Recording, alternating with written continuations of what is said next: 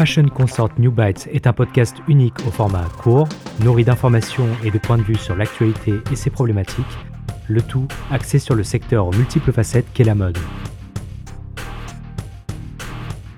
New Bites est écrit par Joshua Williams, produit par Fashion Consort et distribué en partenariat avec Fashion United, votre média international sur l'actualité de la mode, l'intelligence économique et l'emploi.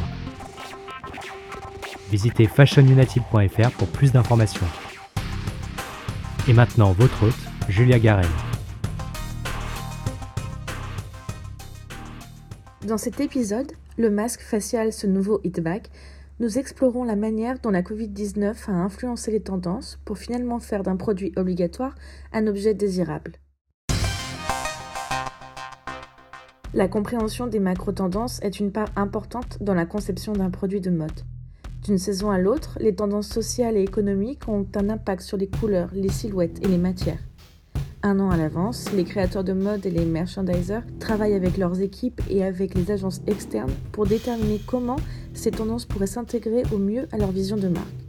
Et parce que ce travail est effectué si longtemps en amont, la planification des tendances est une science inexacte, bien que désormais facilitée par des données algorithmiques.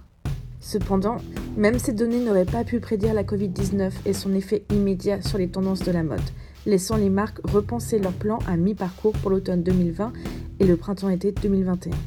Dans de nombreux cas, les entreprises ont dû se mettre à l'arrêt. Ceux qui le pouvaient se sont alors tournés vers la fabrication d'équipements de protection individuelle, EPI, comme des masques, profitant des contrats gouvernementaux et gardant ainsi leurs employés au travail tout en répondant aux besoins de leur communauté. Au fur et à mesure que la pandémie progressait et que les masques devenaient alors nécessaires dans de nombreux endroits, la demande de plus de pays a augmenté, passant alors d'un simple équipement de protection à un véritable produit de mode. Aux États-Unis, Nancy Pelosi, la présidente démocrate de la Chambre des représentants, a fait sensation avec ses tailleurs et ses masques coordonnés. Les protections faciales étaient également présentes lors des semaines de la mode, dans les défilés et présentations des collections printemps-été 2021. Elles devraient faire leur apparition dans les futures collections, selon Kenyan Dufty, créateur de mode et directeur du programme d'études de fashion management à la Parsons School of Design. Il déclare, je cite, Pendant la saison grippale, les masques faciaux étaient une norme de bienséance en Asie. À présent, la plupart des autres pays du monde ont accepté ces masques et par conséquent feront d'eux une tendance de la mode saisonnière pour lutter contre la grippe et les allergies. Fin de la citation. Comme pour de nombreuses autres tendances de mode, ce qui avait autrefois une fonction utile, comme un revers de veste, une poche rivetée ou un col de chemise retourné, n'est à présent plus qu'une question de style, sans lien avec la fonction première. Et les clients n'ont probablement pas besoin que les marques les éduquent sur l'origine de ces détails. Cependant, avec les EPI, c'est une toute autre chose, car elles servent un vrai service de santé tout en étant une pièce stylée. L'exercice est alors intéressant pour une marque, car il s'agit de trouver le bon équilibre. À ce sujet, Kenyan Dufty fait la remarque suivante. Je cite Personnellement, je trouve que les marques donnent l'impression d'en tirer profit.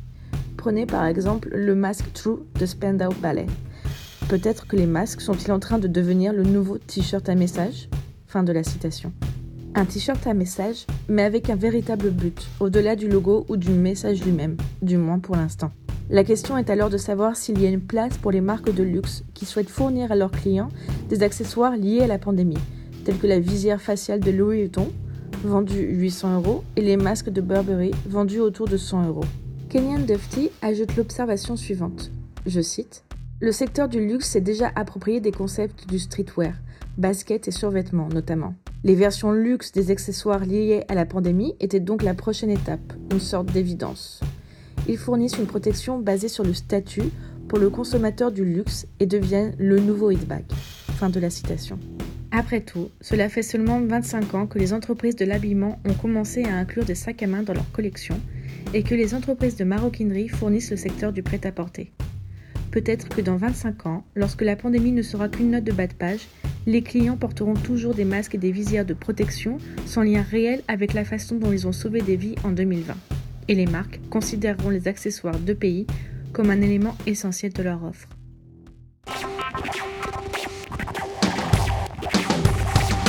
Merci d'avoir écouté cet épisode de New Byte en partenariat avec Fashion United, produit par Fashion Consort et écrit par Joshua Williams. Visitez fcnewbytes.com pour plus d'informations. Et si vous souhaitez partager une histoire ou participer à New Bytes, n'hésitez pas à utiliser le lien de contact fourni ou contacter via Instagram at Fashion Agency. Merci à nos invités, à Julia Garel pour la traduction et l'animation de cet épisode, et à Spencer Powell pour notre musique thématique.